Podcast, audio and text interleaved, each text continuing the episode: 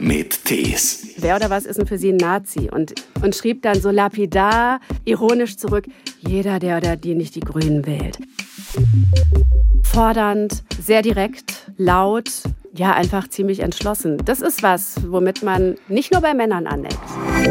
In der Schule war ich wirklich Hedonisten-Vibe, hat mich mein Geschichtslehrer mal genannt. Und immer wenn ich denen sagte, ich will Journalistin werden, sagen die, ach ja, so wie die anderen 50.000 hier auch, ja, viel Glück. Es wäre ja ein Wunder, wenn sich nicht jemand Pfiffiges gedacht hätte, warte, eine weitere potenzielle Hassmaschine, lass uns da auch noch mal breit machen. Ich habe ständig Verabredungen abgesagt. Ich saß ständig irgendwo fest es ist egal, was ich twittere. Ich kann tatsächlich, ich habe es mal ausprobiert, ich kann auch eine Butterblume twittern. Es findet sich ganz zuverlässig jemand, der mir da irgendwie versucht, ja. wie auch immer, blöden Strick draus zu drehen.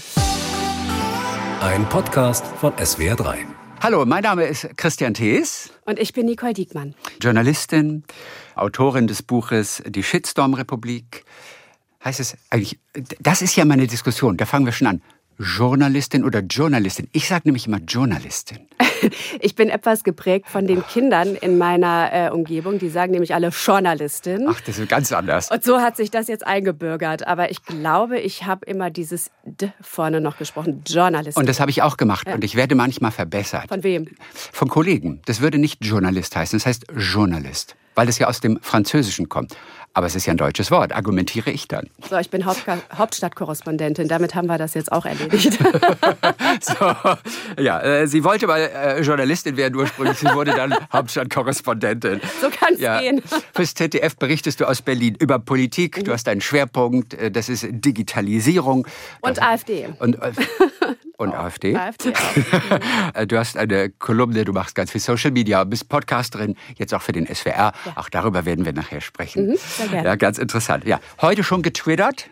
Ich habe heute tatsächlich schon getwittert, oh, ja. Also gleich früh beim Frühstück schon. Sogar noch vorher. Das ist. Was sagt deine Therapeutin dazu? Ähm, meine Therapeutin schreibt mich auch nur noch über Twitter an, quasi. Nee, ich habe das irgendwie so ritualisiert die letzten Jahre, weil ich als Kriegs- und Krisenreporterin, die ich auch mal war, tatsächlich in dieses ähm, Twitter-Ding eingestiegen bin.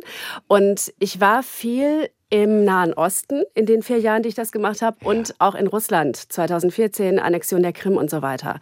Und das waren damals schon Themen, die in Social Media total breit diskutiert wurden. Und das sind Gebiete, in denen auch die Medien sehr früh, viel früher als hier bei uns in Deutschland, erkannt haben, wie wichtig Social Media ist. Das heißt, ich habe morgens über Twitter schon die News erfahren, die ich in den Nachrichtenagenturen zum Teil erst zwei, drei Stunden später gelesen habe. Und mhm. ich muss gestehen, so ist es jetzt nicht mehr, aber ich habe diese blöde Angewohnheit immer noch, dass ich wirklich morgens mit als allererstes Twitter aufmache. Mhm. Ausgerechnet Russland war digital mhm. ganz weit vorne, oder? Habe ich jetzt erst gelesen. Man würde das nicht vermuten. Da wird ja auch vieles versucht zu verhindern, was man verhindern kann. Aber dass die von der Infrastruktur, von der digitalen schon so weit vorne sind, das hat mich total überrascht. Dich nicht, weil du hast es ja miterlebt sogar. Aber schon erstaunlich. Ja, man kann natürlich Sachen immer, das sage ich jetzt vorweg, bevor ich hier wirke, wie Dr. Dr. Diekmann, im Nachhinein gut erklären. In Russland weiß man schon sehr, sehr lange um die Wichtigkeit und um die Macht von Propaganda. Mhm. Und da hat man Twitter sehr früh, vor allem Twitter, ne, ja erkannt als ein super Instrument dafür, Leute zu erreichen. Und lustigerweise habe ich heute Morgen getwittert darüber, dass mir schon wieder relativ auffällige Accounts folgen. Die sehen alle gleich aus im Titelbild. Die gibt es alle seit Februar 2023.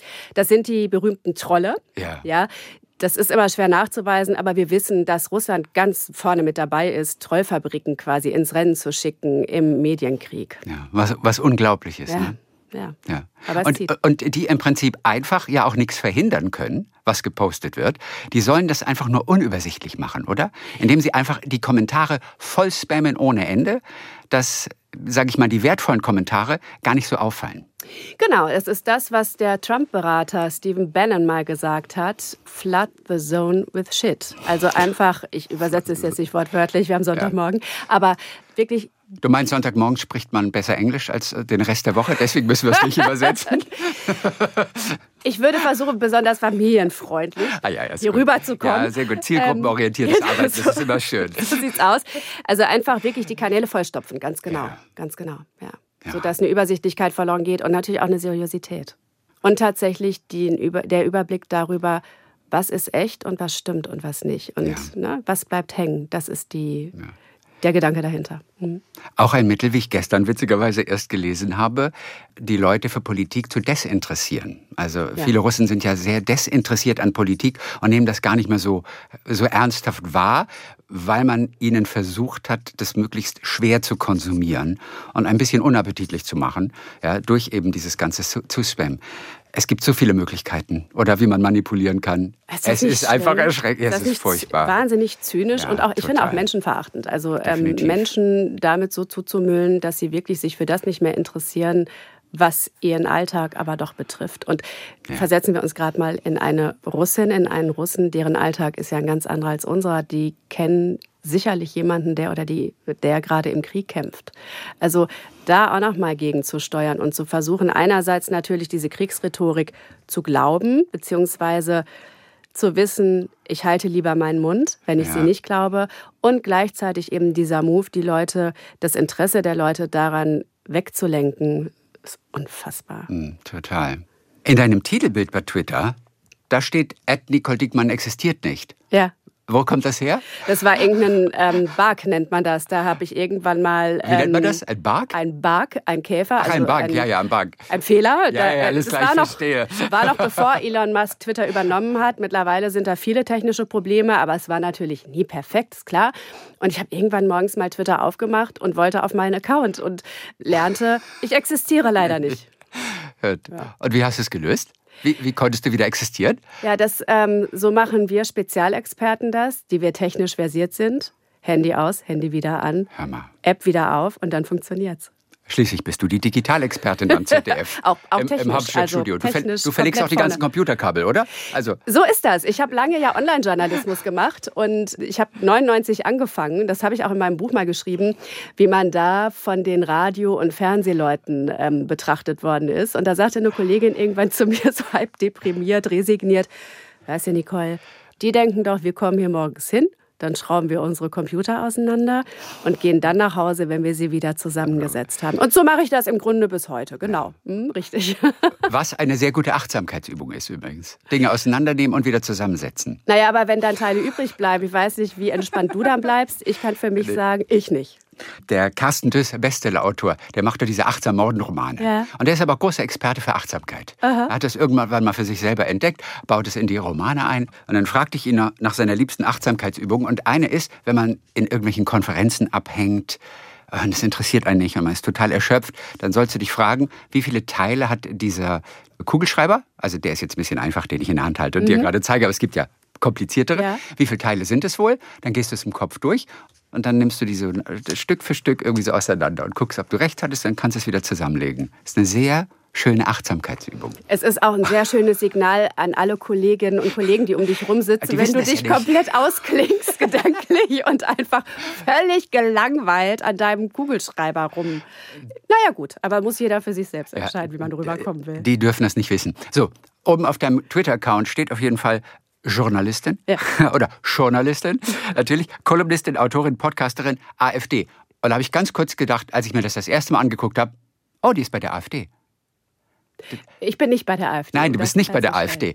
Aber man denkt es, weil du einfach nur Komma AfD. Und ich dachte nur, oh, die ist bei der AfD. Aber Nicole kann ja nicht sein. Und dann wurde mir klar, ach guck mal, das ist natürlich ein Spezialgebiet von ihr. Aber das erfährt man nicht. Also für die, die es zum ersten Mal angucken, die denken, dass du bei der AfD bist.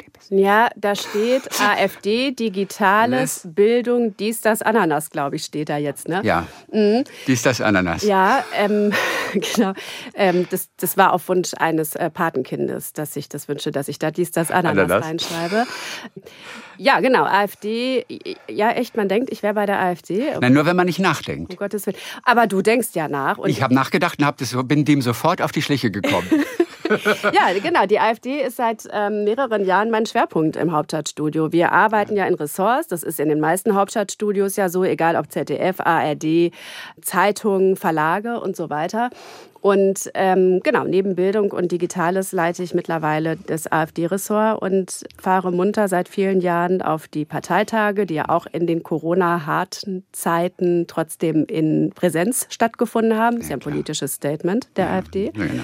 genau, und beschäftige mich eigentlich jeden Tag, auch mit denen. Hm. Du hast Zehnjähriges. Wo habe ich Zehnjähriges? Du hast im März 2013 angefangen bei Twitter. Ach, sieh mal an. Also, das wusste ich gar nicht. Lass uns feiern. Du hast, du hast im März Ach. 2023 hast du Zehnjähriges. Das stimmt. Das stimmt. Auf den Monat genau. Dann war ich vor zehn Jahren in Israel. Ich weiß noch, Obama war noch US-Präsident. Ja. Netanyahu war auch damals schon israelischer Premier, ist ja mhm. einfach wahnsinnig lange im Amt. Und es war absolutes Chaos. Wir waren, genau, wir waren als Team in Jerusalem und sollten an dem Tag, an dem Obama Israel besuchte, davon berichten. Mhm. Es gibt ein Wort im Hebräischen, das ich über alles liebe. Das heißt Balagan. Balagan sagt man, wenn absolutes Chaos ist. Wenn in Tel Aviv die Redaktionsassistentin in mein Büro kam und auf meinen Schreibtisch guckte, sagte die als erstes Balagan. Und ich sagte, Martha, ja, Balagan. Und äh, an dem Tag in Jerusalem war auch Balagan, weil natürlich, wenn der US-Präsident den israelischen Premier besucht, wollen alle darüber berichten. Alle Medien, national wie international. Und äh, ich kroch tatsächlich gerade, glaube ich, ich glaube, so war das, auf dem Boden des riesigen Pressezentrums rum, weil ich eine Steckdose suchte.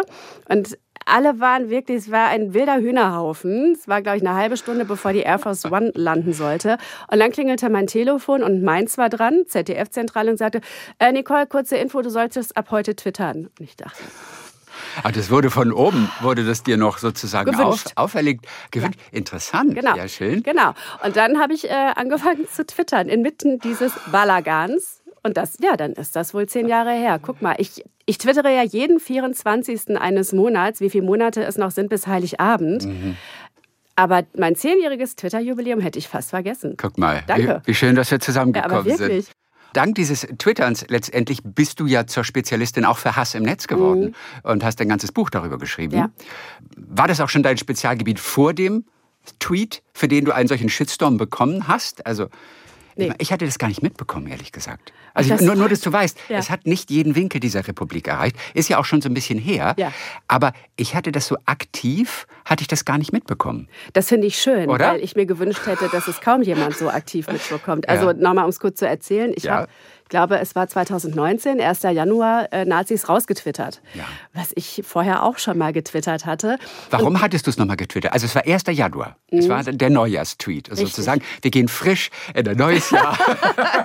Wohlgemut. Ja, Wohlgemut. Der Blick aufs Positive, genau. auf das Schöne im Leben gerichtet. Und es hatte mit der Silvesternacht zu tun dann? Ich glaube, es hatte nicht mit der nein, Silvesternacht nein, zu tun. Aber es hatte mit meiner Timeline zu tun. Ich hatte was gesehen, wollte niemanden direkt ankoffern, aber mhm. es musste irgendwie raus. Und ich finde, ob ich twittere, der Himmel ist blau oder Nazis raus, beides ja. ist relativ klar. Ja. So. Und wie gesagt, ich hatte das vorher auch schon getwittert und durch all die Jahre in den Krisengebieten und ähm, in, in allen Regionen der Welt, wo gerade akut was passiert war, eine relativ hohe Followerschaft. Ich glaube, ich hatte 60 oder 70.000 Follower damals schon. Das heißt, wenn ich was getwittert habe, hat das viele Leute erreicht. So auch eine Frau, die ich schon aus der Vergangenheit kannte, deren Account ganz klar rechts stand die mich dann fragte, wer oder was ist denn für sie ein Nazi? Und ich kenne die Spielchen. Es geht nicht darum, dass sie sich noch mal kurz auf den aktuellen Stand bringt. Wie mhm. lautet die Definition von Nazi? Sondern es geht einfach darum, mich in der Ecke zu drängen. Also wenn ich darauf antworte, in einem schnelllebigen Medium, das damals, glaube ich, auch nur 140 Zeichen noch pro Tweet ja. zuließ, ist da ganz naturgemäß eine Lücke in meinem Tweet. Und darauf wird dann gestoßen. Und darauf hatte ich keinen Bock auf dieses Spielchen und dachte, ich lasse mich nicht provozieren. Und schrieb dann so lapidar, ironisch zurück, jeder, der oder die nicht die Grünen wählt. Weil damals immer schon dieses Spielchen war, die linksgrünen Medien und ja. so. Ja, Stunden später muss ich zu meiner Verteidigung sagen, dachte ich, du hast keinen Zwinkersmiley dahinter gesetzt. Mhm. Das war vielleicht keine so gute Idee. Guckte in meine Von selber aus hast du das ja, dir schon gedacht. Ah, guck mal, sogar das. Eigentlich kannte ich da schon die Stolperfallen, aber am 1. Januar, wenn wir mal ehrlich sind, sind wir jetzt alle nicht hundertprozentig auf Zack. Ja. Also hatte ich das vergessen, guckte abends noch mal rein, sah aber, es hatte jetzt nicht für großen Trubel gesorgt und dachte, ja gut, dann ist es ja eigentlich auch klar. Also ist ja logisch, dass die Leute verstehen, ja. dass das ein Witz ist. Und nochmal verbessern geht bei Twitter? Nee nicht. Nee. Bei Instagram kannst du nachträglich noch deine Einträge bearbeiten. Bei Facebook auch. Man wird dann genau. bestraft dafür, quasi, dass es nicht mehr so viel ausgespielt wird. Richtig, heißt es? Richtig. Ne? Ist so, genau. oder? Ja, ist so. Ist so. Okay, ist gut. Also deswegen möchte man nur ungern sein eigenes Posting korrigieren. So mhm. Aber bei Twitter wäre es gar nicht möglich gewesen. Bei Twitter geht es bis heute nicht. Es war in den letzten Jahren immer wieder in der Debatte, dass es kommen soll. Kommt nicht warum auch immer. Es ging halt nicht. Also habe ich es so stehen lassen. Und dann hat mich ein paar Tage später der Schlag getroffen, als ich dann Twitter aufmachte und einen riesen, wirklich riesen Shitstorm vor meinen Augen hatte. Dein erster, großer? Oder ja, nee. nee. Also wenn man, ähm, wenn man aus Russland berichtet und wenn man aus dem Nahen Osten berichtet, das ist immer dünnes Eis. Aber in der Dimension war das auch bis heute mein größter und ich hoffe, das bleibt auch so. Ja. Hast du das noch im Hinterkopf manchmal, wenn du heute twitterst? Einfach nur dieses Okay, aber nicht das gleiche auslösen wie sonst? Na gut, also ich könnte natürlich dasselbe nochmal twittern, dann wäre wieder die ja, Hölle okay. los. Aber dann wäre ich ja auch. Mit Smiley aber diesmal. Nee, auch, ich glaube auch mit Smiley. Ja, okay. äh, gut, aber was wäre das auch für ein Signal, ne? Ich habe, nee, ich habe auf dem Weg hierher noch gedacht, mich hat heute Morgen jemand einer äh, Liste bei Twitter zugefügt, die den schönen Namen trägt Stumpfe Rechte. Also ich bin für den eine stumpfe Rechte. Rechte. Das ist jemand, der in seiner Twitter-Bio stehen hat, dass er gegen Faschismus ist. Dem würde ich mich anschließen, bin mhm. ich auch. Mhm. Ich habe vor ein paar Tagen einen Tweet äh, geschrieben, den kann man als Kritik an Robert Habeck auffassen. Mhm. Und Twitter ist mittlerweile so polarisiert, dass ich damit also gleich in die rechte Ecke gestellt werde, um es so zu sagen. Ja. Und Deswegen ist es total wichtig, man kann machen, was man will ab einer gewissen Followerzahl bei Twitter. Es findet sich immer jemand, der einen irgendwie, irgendwie blöd ankoffert. Das muss man außen vor lassen. Man muss versuchen, sauber zu bleiben, klar. Ja.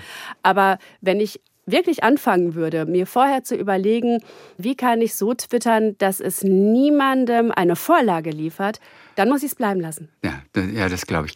Aber die, dieser, dieser Habeck-Geschichte, äh, der sich einfach beschwert hat, dass Sachen geleakt wurden und, mhm. und er einfach ein bisschen Feuer auch in die Koalition Absolut. sozusagen äh, geworfen hat, weil er einfach so stinksauer war, dass da was rauskam. Aber das einfach hervorzustellen, zu kritisieren und dann in die rechte Ecke gedrängt zu werden, also da ist schon, da ist schon ein weiter Weg bis dahin eigentlich. Ne? Zumal ich den, also, ähm, den Habeck gar nicht kritisiert habe, sondern geschrieben nee. habe, es ist Wahnsinn, dass nach anderthalb Jahren schon so öffentlich drüber gesprochen wird. Nee. Das ist ja eine bewusste Entscheidung von Robert Habeck. Davon gehe ich mal aus, dass das nicht impulsiv war. Dafür ist er, glaube ich, ja. schon zu lange dabei. Ja. Aber ja gut, also wie gesagt, es ist egal, was ich twittere. Ich kann tatsächlich, ich habe es mal ausprobiert, ich kann auch eine Butterblume twittern. Es findet sich ganz zuverlässig jemand, der mir da irgendwie versucht, ja. wie auch immer, blöden Strick draus ja. zu drehen. Shitstorm ist für viele einfach nur ein Wort, aber jeder, der einmal abbekommen hat, der weiß, dass das was mit einem macht. Mhm. Das ist nicht, nicht einfach.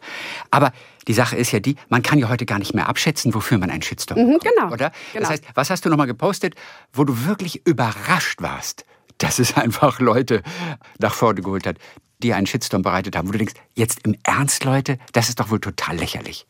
Das passiert mir jeden Tag. Ich könnte dir jetzt aktuell, glaube ich, aus dem ganzen Gewühle in meinem Kopf keinen, keinen speziellen Tweet raussuchen. Aber also bleiben wir mal bei Habeck. Ähm, das ist ja immerhin politisch. Das ist politisch, das stimmt. Du meinst was Unpolitisches? Ja, ah, doch, ja, ich kann es dir sagen. Ich kann es dir sagen. Ich war, ähm, ich war vorletztes Wochenende, glaube ich, ähm, eingeladen zum Essen bei einer Freundin. Und die hatte Eis gekauft und zwar in rauen Mengen. Das haben wir dann, dann haben wir die Packung einmal auf den Tisch gestellt und ich habe davon ein Foto mhm. gemacht mhm. und dazu nur geschrieben, so. Ja, und so, dann. Das war alles. So. Ja. Die Fabrikate des Eises waren nicht in Ordnung. Das sind große Firmen, die dahinter stecken. Die verwenden Palmfett. Ist alles richtig? Nur, ja, also ich bin eingeladen zum Essen. Ich weiß, ich habe gar keine Lust dazu zu schreiben.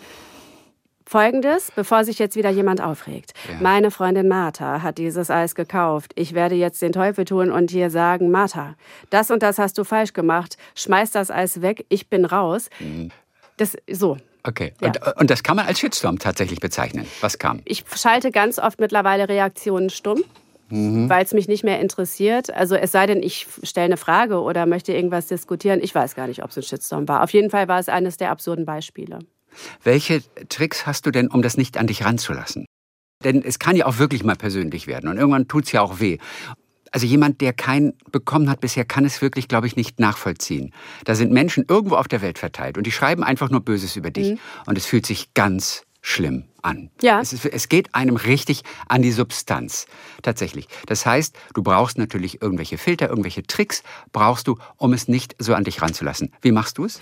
Das Bittere ist, dass ich tatsächlich durch diesen riesigen Shitstorm ganz, ganz dickes Fell bekommen habe, mhm. weil der so schlimm war. Okay. Weil der über Wochen ging und weil der so massiv war. Und irgendwann ich das Gefühl hatte, es hört nicht mehr auf. Also es, es kam, kam, ein dickes Fell. Es, es, musste so kommen, weil ich dieses, ähm, diese Episode Sonst, glaube ich, nicht gut überstanden hätte oder aufgehört hätte zu twittern. Und damit ja das getan hätte, was so viele wollen, dass wir uns zurückziehen mhm. ne, aus den sozialen Medien. Aber dadurch habe ich erstens tatsächlich bin ich sehr abgehärtet. Zweitens habe ich sehr viel verstanden über die Mechanismen. Und du hast es ja eben schon gesagt, ich habe ein Buch geschrieben über Shitstorms. Ja. Nicht über meinen Shitstorm, sondern über Mechanismen im Netz, wie die funktionieren und wer sich die wie zunutze macht. Und dadurch weiß ich erstens, du hast völlig recht, ähm, hat eine Psychologin erklärt, ein Shitstorm trifft uns im Schmerzzentrum. Ah. Es gibt äh, diese Region in unserem Hirn und wenn wir das Handy aufmachen und sehen, da geht es gerade richtig ab und nur gegen uns, können wir gar nicht mehr emotional unterscheiden, ist das in der realen Welt oder passiert das nur im Web? Mhm. So. Und das ist tatsächlich so schlimm, wie gesagt, dass man sich da quasi eine Haut wachsen lassen muss. Das ist ja sehr gesund.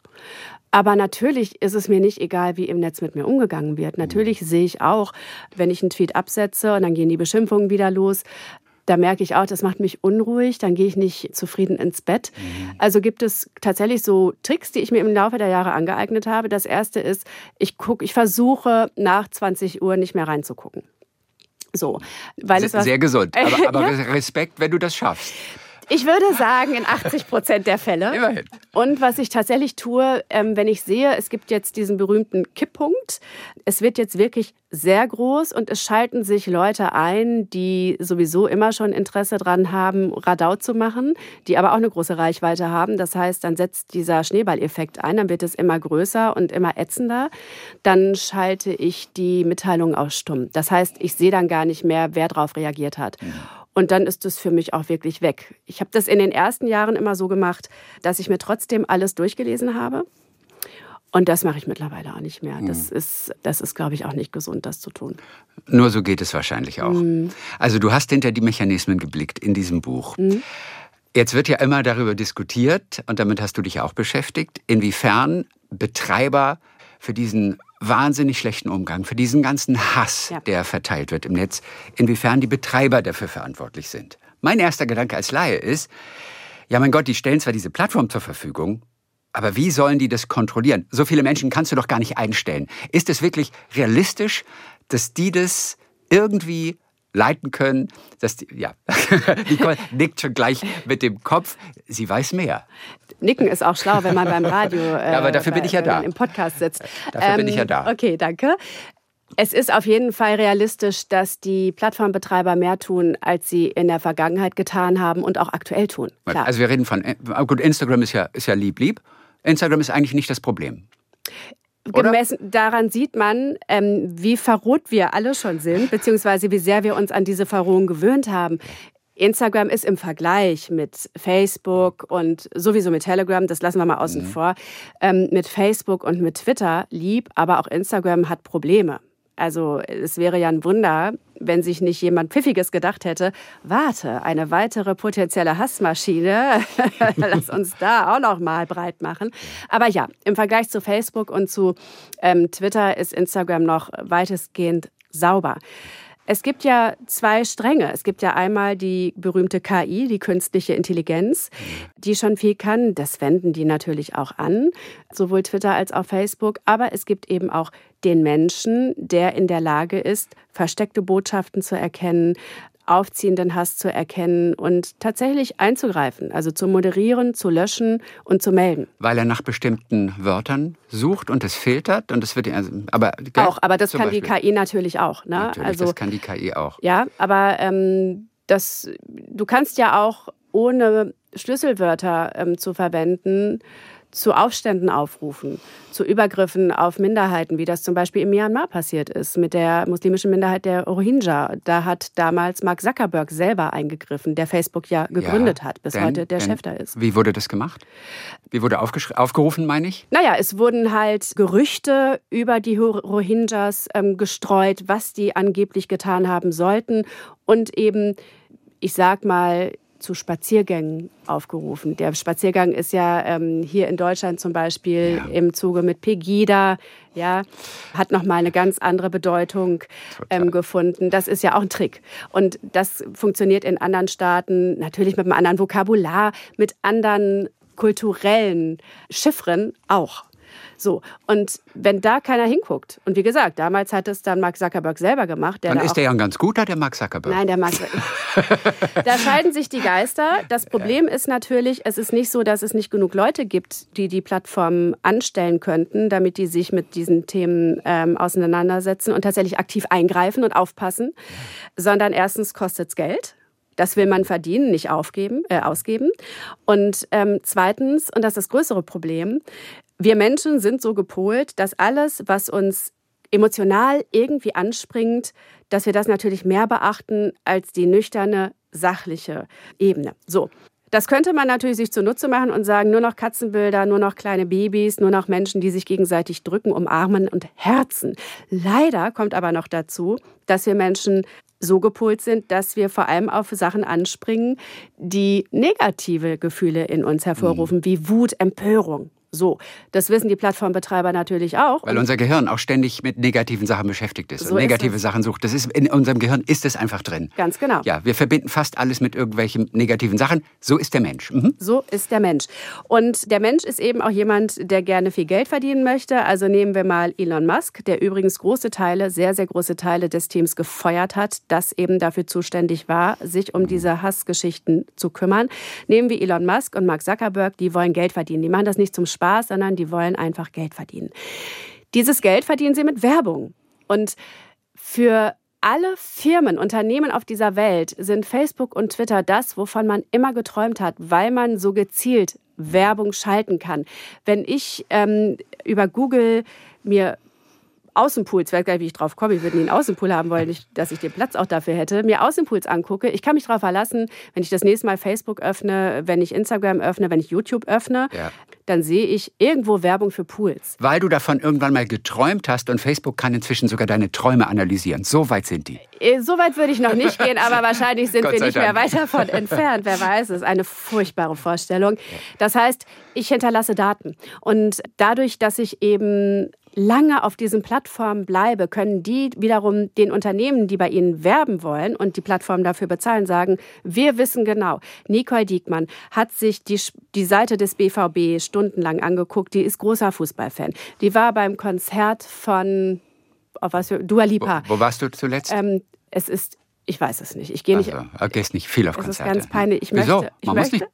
Ja, ich möchte, dass die Lieder so klingen, wie ich sie äh, früher ja. auf CD gehört ja. habe. Deswegen gehe ich ja. nicht auf Konzerte. Der Sound ist übrigens oft total mies bei Konzerten. Nee, ich will und mitsingen. Und ich will nicht, wenn da, ich, ich will mitsingen können. ja. Und ähm, ich, also bei aller Liebe zur Kunst, aber natürlich wird auf Konzerten nochmal improvisiert und ein bisschen ähm, variiert. Was Tolles. Ich find's, das finde ich richtig Absolut. gut. Ich finde, dann ist ein Konzert ein Konzert. So, und ich kann dann aber nicht mehr mitsingen und fühle mich da äh, eingeengt in meiner ähm, in ja. meiner Musikalität. So. Deswegen kriegst du keine Werbung für Konzerte. Das wissen wir schon mal jetzt. So sieht's aus, ja. genau. Also Nicole Diekmann hat als letztes das Buch gelesen, was Chins. So, das heißt, die interessiert sich anscheinend für, ähm, für die Geschichte von Einwandererfamilien in Deutschland. Nicole Diekmann hat sich einen E-Book-Reader gekauft, so, das ist alles miteinander vernetzt. Die Firma weiß, ah, da ist noch Potenzial. Frau Diekmann kauft irrsinnig viele Socken. Die hat ein Faible für, für bunte Socken. Also schalten wir, wenn sie das nächste Mal Facebook aufmacht oder Twitter, dann erscheint in ihrer Timeline eine Anzeige für bunte Socken. Bei der ist was zu holen. Natürlich. Das ist ihre, schwache, ihre Schwachstelle. Diese Plattform, die Plattformbetreiber bekommen besonders dann Daten von mir, wenn ich lange auf ihren Seiten bleibe. Und das tue ich wiederum, wenn da einfach ordentlich was los ist, wenn da ordentlich Theater ist, also wirklich viel Ärger herrscht. Ja. Das heißt, deren Interesse ist gar nicht mal so riesig, das einzudämmen und die Leute dazu zu bringen, positiv und freundlich miteinander umzugehen. Und jetzt die Frage, hm. wie weit gehen die um das eventuell sogar zu befeuern? Ja, dafür gibt es ja Algorithmen. Das ist auch immer total schwer ähm, nachzuweisen, weil die natürlich einen Teufel tun und ihre Algorithmen offenlegen. Aber es ist schon relativ ersichtlich, was oben in den Timelines erscheint, ähm, was tatsächlich quasi gehighlightet wird ähm, von den, äh, von den ähm, Plattformbetreibern. Und um es von der anderen Seite aus zu sagen, die Politik hat wahnsinnig lange gepennt, nicht nur hier in Deutschland, sondern auf der ganzen Welt. Die haben alle sehr, sehr spät erkannt, wie gefährlich Social Media auch ist. Facebook und Twitter wurden lange gefeiert, unter anderem auch für ihre Rolle im arabischen Frühling, weil das natürlich auch die Instrumente der Aufständischen mhm. waren, ja. die eine Demokratie herbei demonstrieren, herbeikämpfen wollten, kämpfen im guten Sinne, gewaltfrei herbeikämpfen wollten, über die sie sich vernetzt haben, an der staatlichen Zensur vorbei. Das ist ja auch die Seite von Social Media, die mich immer noch dabei mitmachen lässt. Es mhm. ist ja mhm. nicht alles schlecht, aber es gibt eben auch die andere Seite, die dann irgendwann auch erkannt wurde, allerdings eben nicht vom Gesetzgeber. Mittlerweile ist es aber so, dass zum Beispiel hier in Deutschland sowohl Twitter als auch Facebook, also ab einer gewissen Zahl von Nutzern, ist eine Plattform hier verpflichtet, alle halbe Jahre zu melden, wie viel Hass, um es mal grob zu sagen, kommt bei uns eigentlich vor. Okay. Und Facebook hat da sehr erstens dran geschraubt, es ganz kompliziert zu machen, sodass man es kaum melden kann, weil man nach Schritt 25 von erforderlichen 50 denkt, also sorry, ich habe da jetzt keine Zeit für, da melde ich es eben nicht. Und dadurch die äh, Zahlen auch natürlich schön künstlich nach unten geschraubt, sodass es so wirkte, als wäre alles gar nicht so schlimm. Mhm. Und das ist natürlich auch ein aktives dran mitwirken, dass das Problem so schnell nicht gelöst wird. Aber es ist schon ersichtlich, dass so emotionale Kommentare, Hasskommentare, dass die eher etwas oben dann zu sehen sind, Absolut. als unten, wo sie eigentlich wenn man sie zeitmäßig einordnet, eigentlich hingehörten, aber die werden schon nach oben gespült dann auch. Also das ist nicht übertrieben. Das ist nicht übertrieben, übertrieben. und das ist dann eben so eine Spirale. Je mehr Leute es sehen, desto mehr Leute reagieren und dann bleibt das Ding natürlich oben, weil es so viel äh, Beachtung bekommt und weil es ja anscheinend so viele Leute interessiert und weil es dann so viele Leute auch weiter verbreiten. Wegen wem wolltest du Journalistin werden? Wegen meiner ähm, Grundschullehrerin, nee, gar nicht wahr, fünfte Klasse, wegen meiner Klassenlehrerin Juliane Köster. Frau Köster. Frau Köster. Frau Kösters Sohn ist übrigens ähm, Chefredakteur der Elf Freunde, also eine sensationell tolle. Der, der Philipp, oder wie heißt er? Philipp Köster. Philipp Köster, genau. der Chef von den Elf Freunden. So sieht's aus. Also witzig. Und dessen Mutter war meine ähm, Lehrerin auf dem Gymnasium und hat meiner Mutter bei einem Elternsprechtag gesagt, die Nicole, die liebt Sprache, die spielt mit Sprache, die erzählt gerne. Und das als Grundschülerin schon? Ja, fünfte Klasse. Fünfte ne? Klasse, ja. das als Fünftklässerin schon.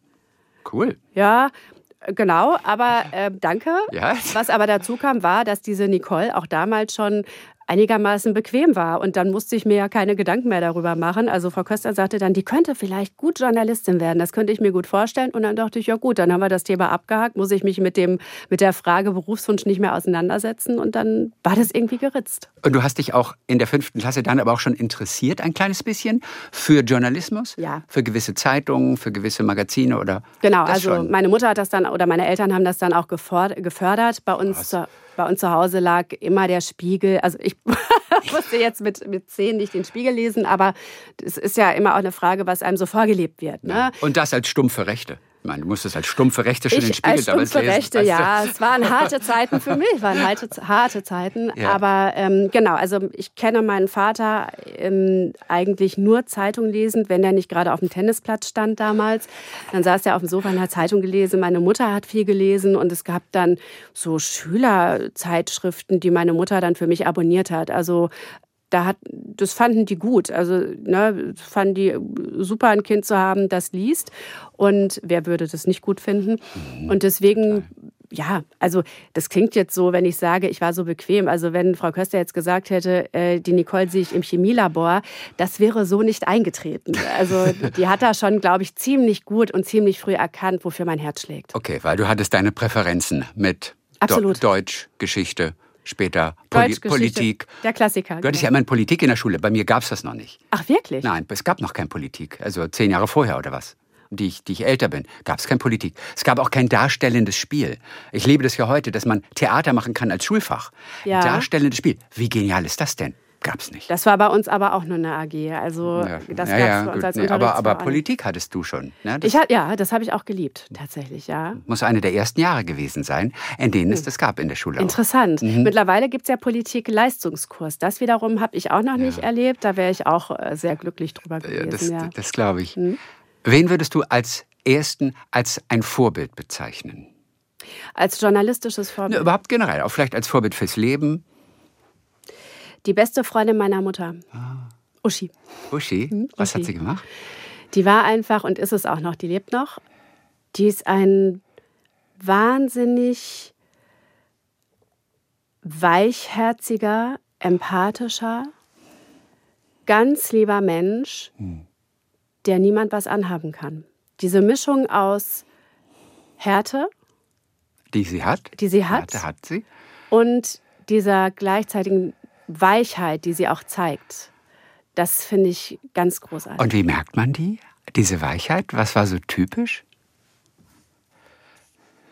Einmal ähm, zeigt sich das tatsächlich körperlich. Die ist bis heute, also ähm, ich komme aus Gütersloh, Uschi wohnt in Bielefeld und wenn ich ähm, in die Heimat fahre, sehe ich Uschi.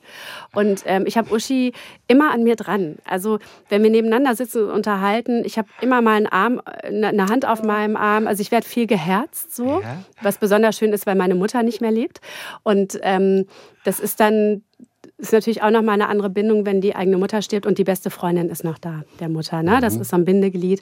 Also das ist eine körperliche Zugewandtheit und das ist einfach, es ist Mimik, es ist Stimme, es ist, ähm, wenn ich aus meinem Alltag erzähle und dann mich manchmal so ein bisschen verliere in, ah, das hätte ich besser machen können und da hätte ich vielleicht, dann kommt, äh, nein, nein, es ist gut, wie es ist. Also mit Freuen, mit Fühlen und und so Härte bei der anderen rausnehmen, bei mir dann rausnehmen. Das ist was, ähm, wie sich das bei ihr äußert. Und einfach der Blick auf die Welt.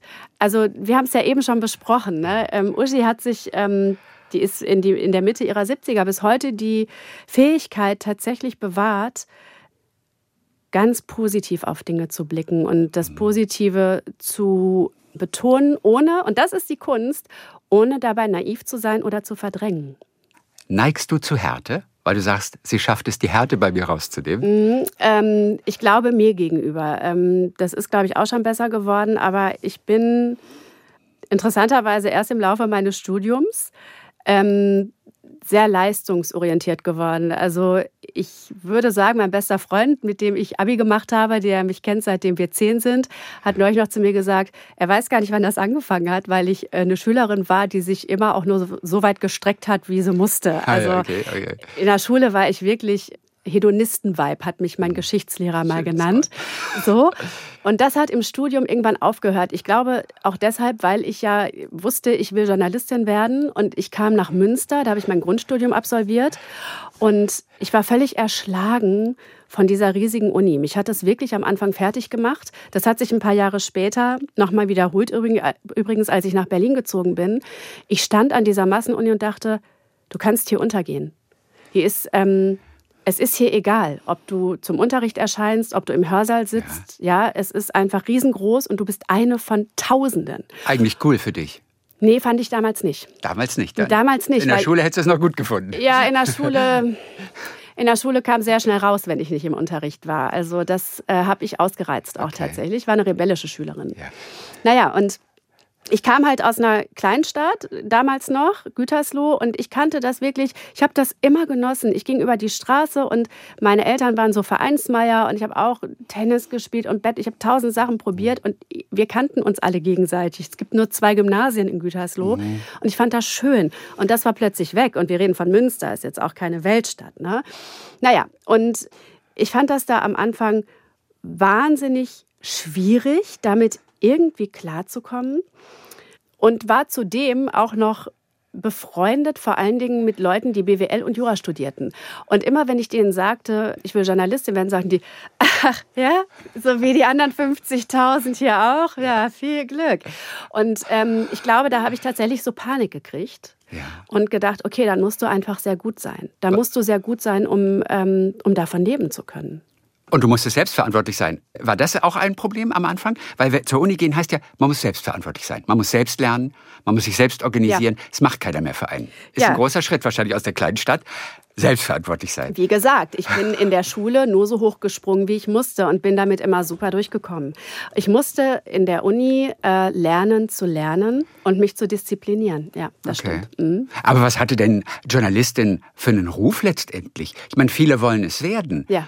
Aber du wusstest, dass du es wirst. Verstehst du? Du hast ja gar nicht gezweifelt, oder? Du wusstest doch, dass du es werden würdest. Nee, also. Du wusstest es seit der fünften Klasse. Ich wusste, dass ich es werden würde, genau. Aber das lässt du dir doch nicht durch so ein paar Jurahänger irgendwie verderben. 2023 würde ich sagen, ganz genau.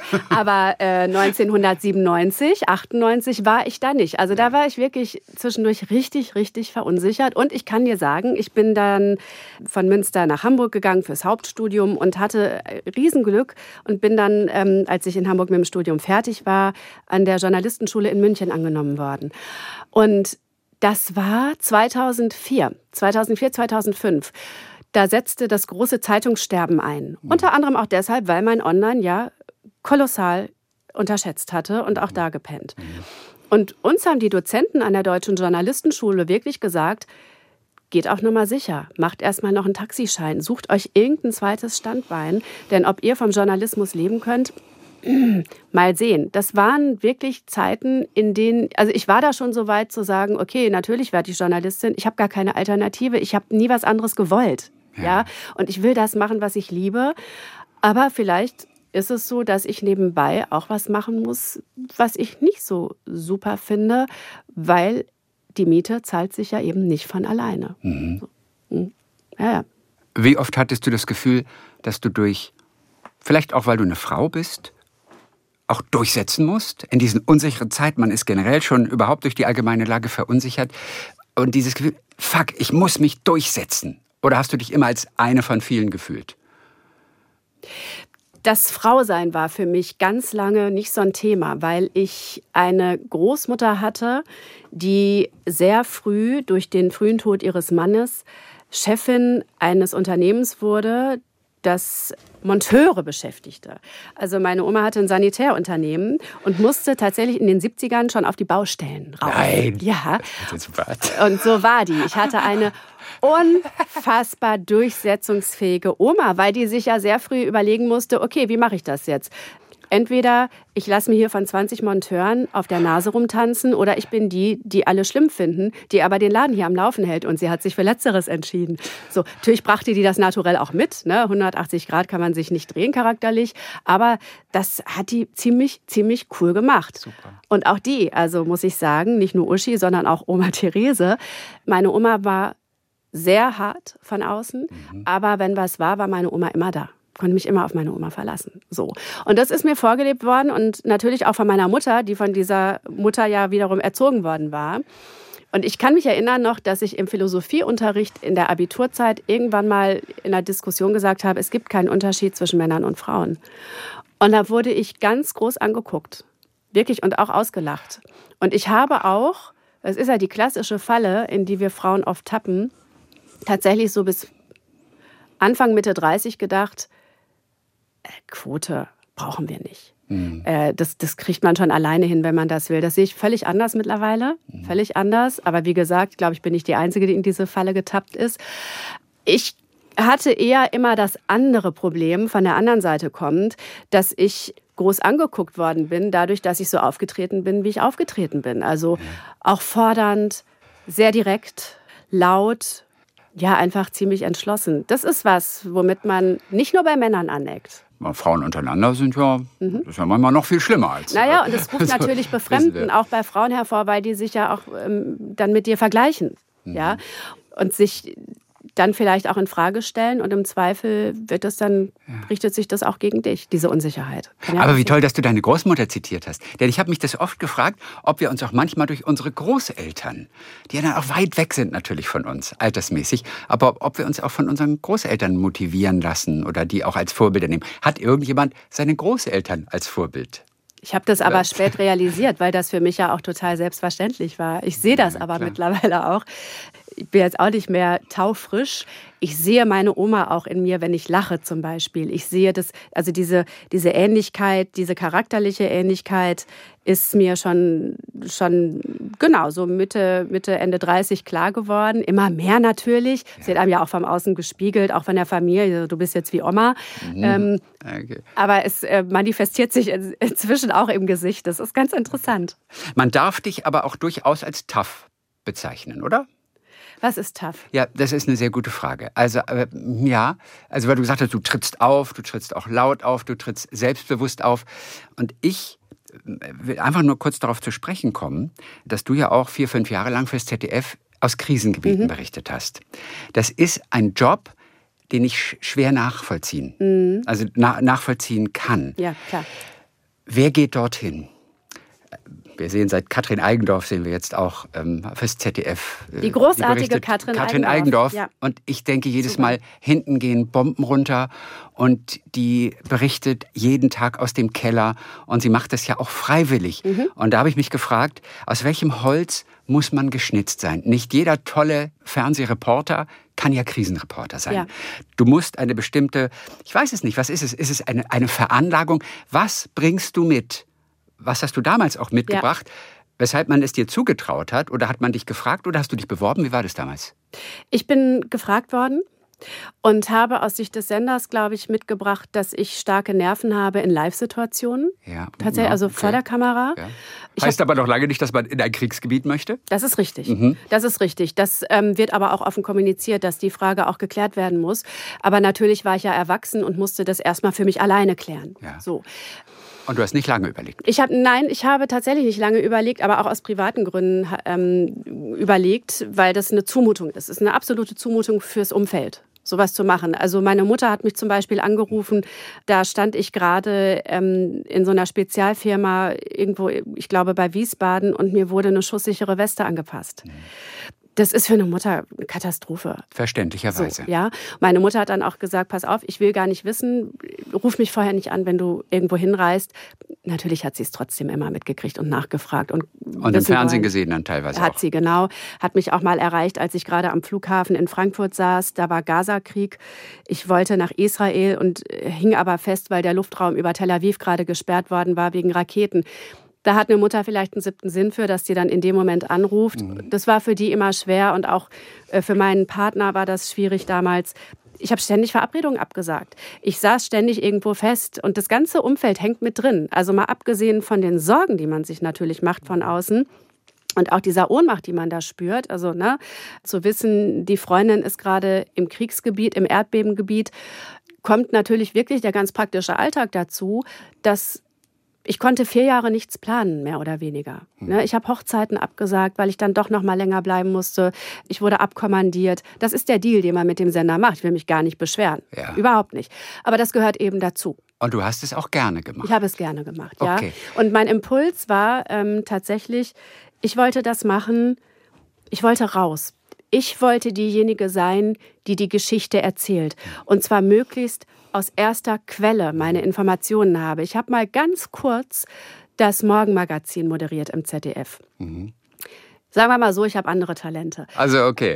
Ah, das wurde auch so kommuniziert. Deswegen auch nein, nur ganz kurz. Nein, nein, du bist eingesprungen dann damals. Nee, ich nee, also bin tatsächlich, ich sollte das machen, aber dann kam die Anfrage, ob ich mir nicht vorstellen könnte, in den Reporterpool zu gehen als Kriegs- und Krisenreporterin. Und das war für mich der elegante Exit. Es, nein, der, der, das ZDF war sehr, sehr nett zu mir. Okay. Aber ich würde sagen, ich kann das nicht so gut. Muss man, also ist auch nicht jeder Moderatorin, muss man auch nicht sein. Und ich weiß aber auch, dass ich da stand und dachte, ich stehe hier im Studio und die da draußen, die dürfen die Geschichten erzählen. Ich fand es ungerecht. Ich wollte Reporterin sein. Und tja, aus was für einem Holz ist man geschnitzt, das merkt man tatsächlich erst dann. Also du bist von Natur aus kein ängstlicher Mensch, Nein. vermute ich mal. Nein. Das ist ja auch schon mal ganz wichtig. Mhm. Ich weiß gar nicht, als was ich mich bezeichnen würde. Würde ich sagen, ich bin ängstlich? Nein. Könnte ich mir vorstellen, Kriegsreporter zu sein? Definitiv nein. Deswegen, äh, es ist auch eine gewisse Bewunderung. Manchmal denkt man aber auch, ist es nicht ein bisschen leichtsinnig? Ja. Also der Fernsehzuschauer denkt, ist es nicht auch irgendwie leichtsinnig? Ich hatte, mein Onkel lebte damals noch und der hat irgendwann zu mir gesagt, du bist ja, bist du sensationsgeil? Machst du es deswegen? Ähm, was und, ich eine gute Frage fand. Und manche machen es bestimmt auch deswegen ja. und manche brauchen auch den Adrenalinkick. Der Adrenalinkick ist auch tatsächlich den nicht zu jeder. verachten. Den, den kriegt jeder. Mich hat gestern noch ein Kameramann, mit dem ich zu einem Dreh hier in Berlin gefahren bin, gefragt, ob ich es vermisse. Und ich habe gesagt, ich würde so jetzt nicht mehr leben wollen, weil ich Sesshaftigkeit auch schön finde und Planbarkeit. Mhm.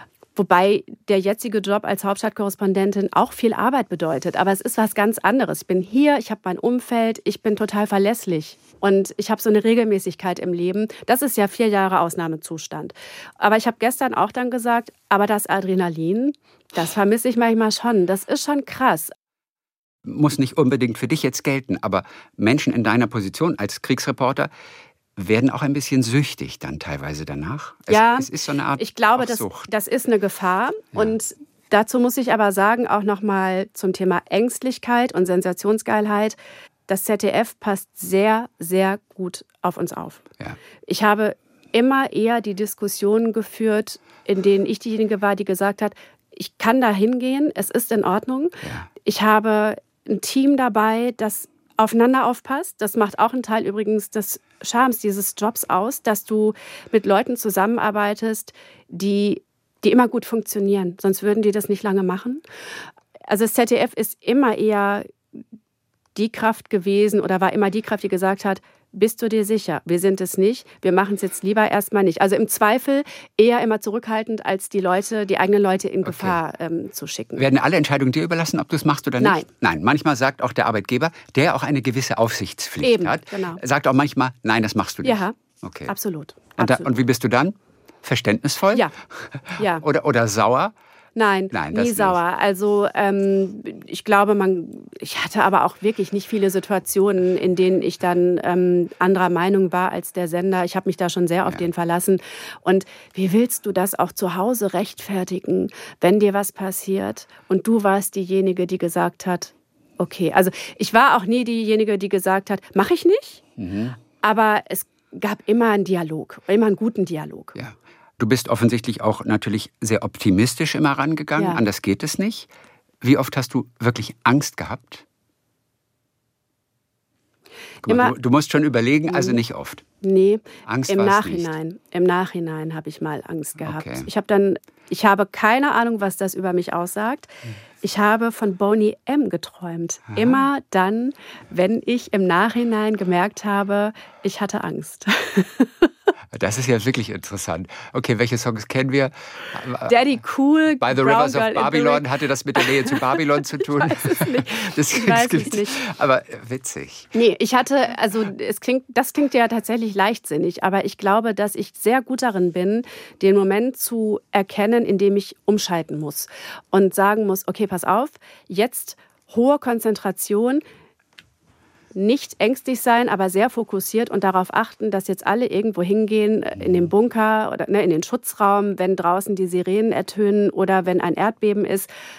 Ich glaube, dass man Angst so weit zulassen muss, dass sie einen fokussiert, dass sie einen dazu bringt, richtig zu handeln, aber dass sie nicht die Überhand gewinnen darf. Denn dann mhm. hat man, glaube ich, ein großes Problem und Ja. agiert kopflos. Aber wirklich diese, diese Journalistin in dir, dieser wirklich, dieser Drang, diese Neugierde hat letztendlich dich zu diesem Job geführt. Bekannter von mir war auch mal Kriegsreporter und der spricht immer nur von kalkulierbaren Risiken. Genau. Ich sage, es ist doch ein wahnsinniges Risiko. Ich sag, Nein, das ist alles ein kalkulierbares Risiko.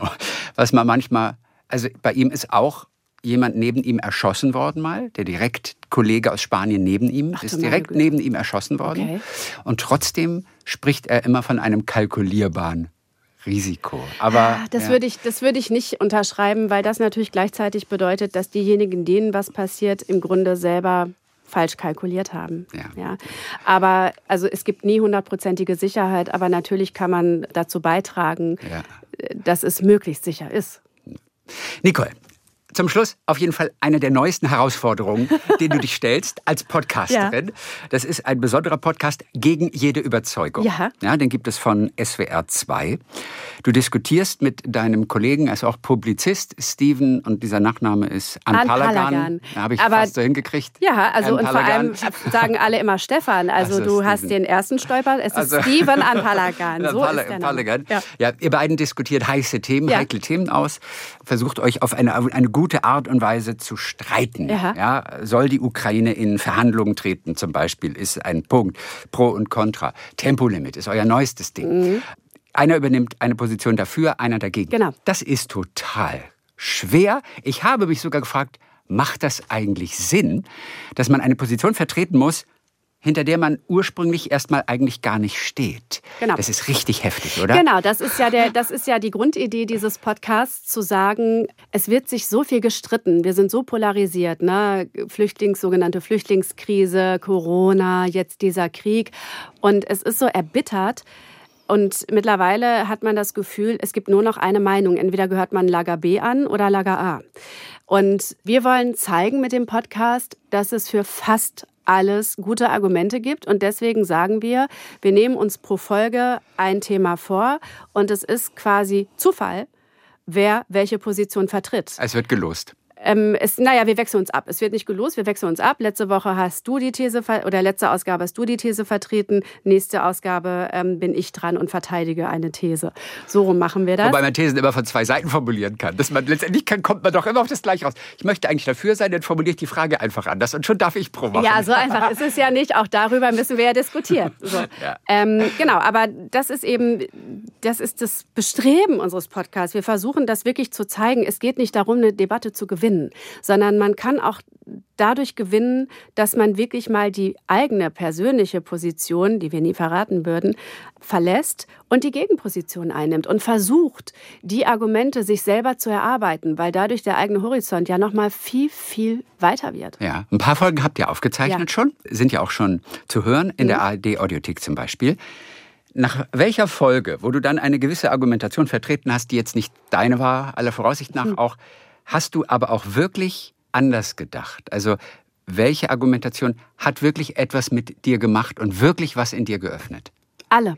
Es waren alle Diskussionen. Wir haben ja über Cannabis, über die Legali Legalisierung, Legalisierung. von Cannabis gesprochen. Wir haben über den Abtreibungsparagraphen gesprochen, über das Tempolimit, du hast es gerade schon erwähnt, und über die Ukraine. Die Ukraine muss verhandeln, war die These, die wir da, ähm, die wir da besprochen haben. Und nach jeder Folge war ich nicht mehr auf diesem festen, sehr klar definierten Standpunkt, auf dem ich vorher gestanden hatte. Okay, interessant. Ja. Ja, auch da, das macht einen auch noch mal weicher. Das und ist die, so ein Thema ja, heute. Und die ne? Vorbereitung ist gar ja. Und die Vorbereitung ist aber auch gar nicht so einfach, oder?